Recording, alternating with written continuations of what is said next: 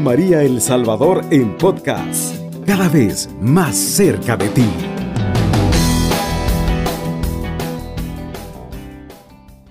Que la paz del Señor sea con cada uno de ustedes.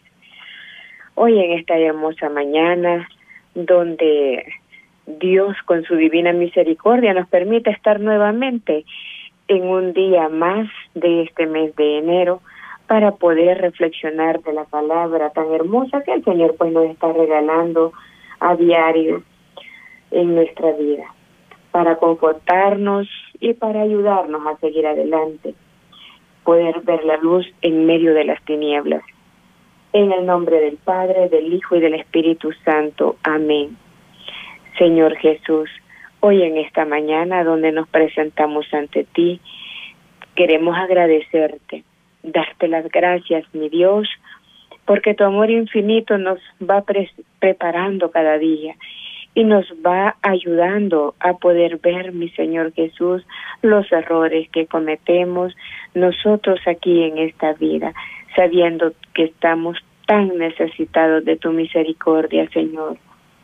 Ahora que venimos nuevamente contigo, solamente queremos ponernos en tus manos para alabarte y bendecirte, Señor, y decirte, aquí estamos para hacer tu voluntad, porque solamente tú eres el único que me va llevando por esta senda del, del camino tomado de la mano de nuestra Madre Santísima, la Virgen María, la Reina y Señora de todo lo que existe a nuestro alrededor y en el mundo entero.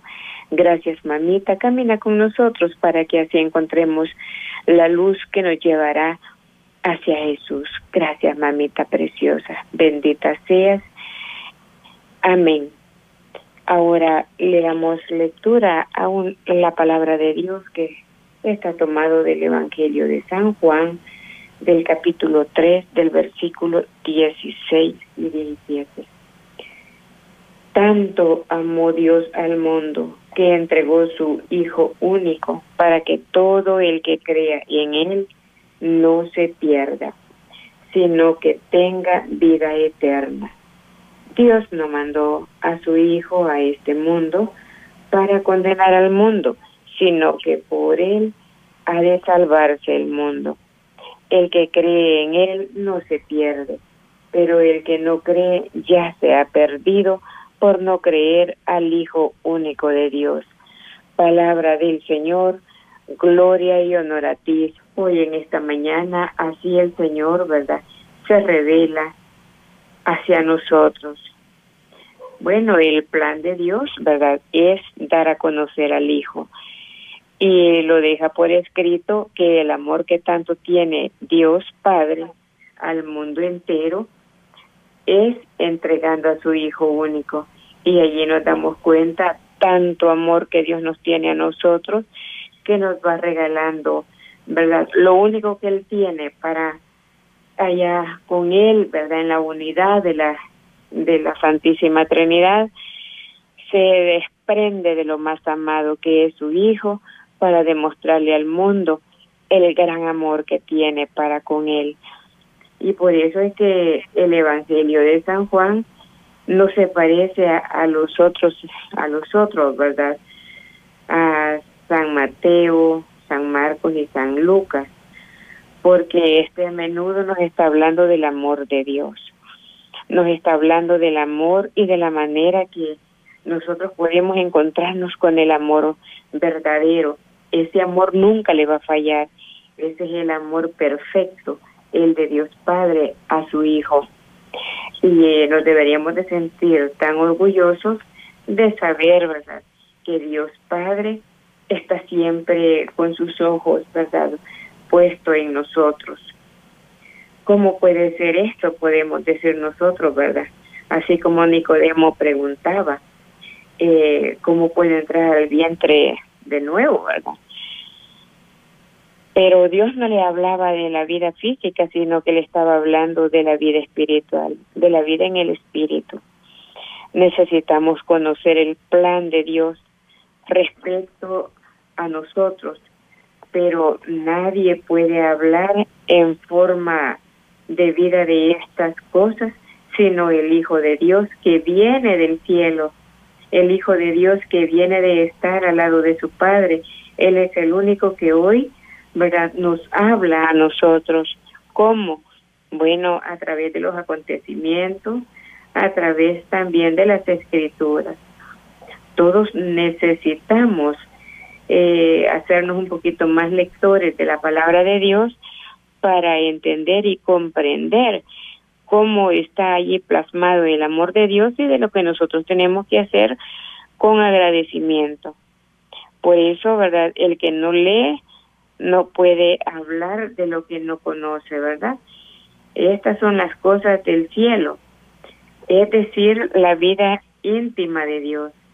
Y también habla de las cosas de la tierra, es decir, del reino que Dios nos trae a muchos oyentes de Jesús no aceptarán que el reino de Dios sea lo que Él dice, a menos que tomaran en cuenta lo que Él nos revela del misterio de Dios. Jesús nos revela, Jesús, ¿verdad? Nos revela el misterio de Dios. Jesús también, ¿verdad?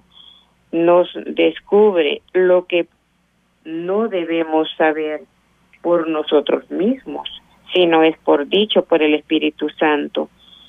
Así que en un cristiano no es eh, lo que él cree, sino es lo que nosotros podemos encontrar en las escrituras.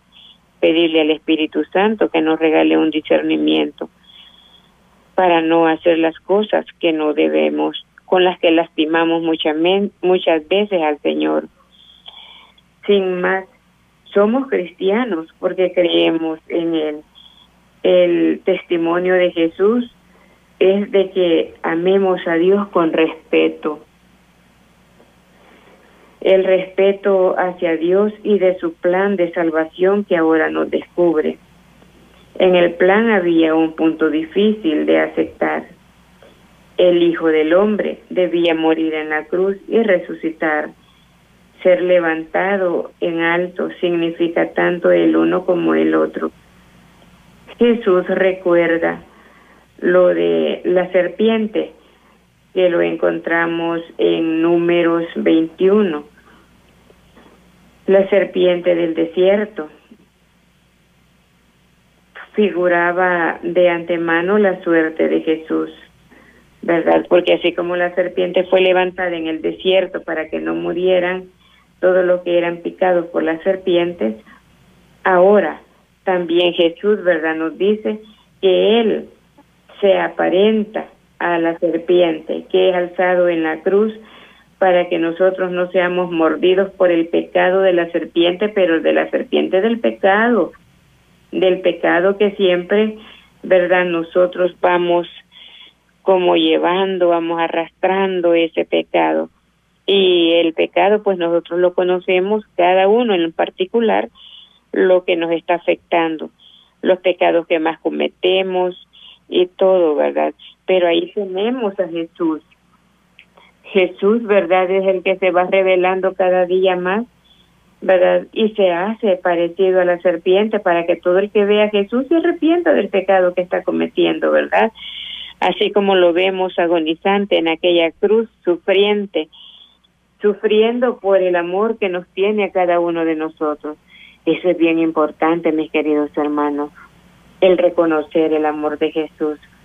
Ahora yo le invito, ¿verdad?, de que así como Jesús, ¿verdad?, se hizo el crucificado sufriente para darnos a nosotros la vida eterna, cuánto deberíamos también de poder acercarnos un poquito más a la presencia del Señor, ¿verdad? Y poderle pedir perdón por todo lo que nosotros estamos cometiendo y que nos está afectando también en la vida si seguimos en una vida de pecado como la que llevamos de libertinaje hasta ahora no obtendremos la salvación de Jesús, ¿verdad? Por gusto el Señor se habrá sacrificado porque a nosotros nos gusta más vivir en el pecado. Así es que mis queridos hermanos, es una invitación, ¿verdad?, que el Señor ahora nos hace para reflexionar y continuar, ¿verdad?, acercándonos cada día más, evitando el pecado en cuanto se pueda.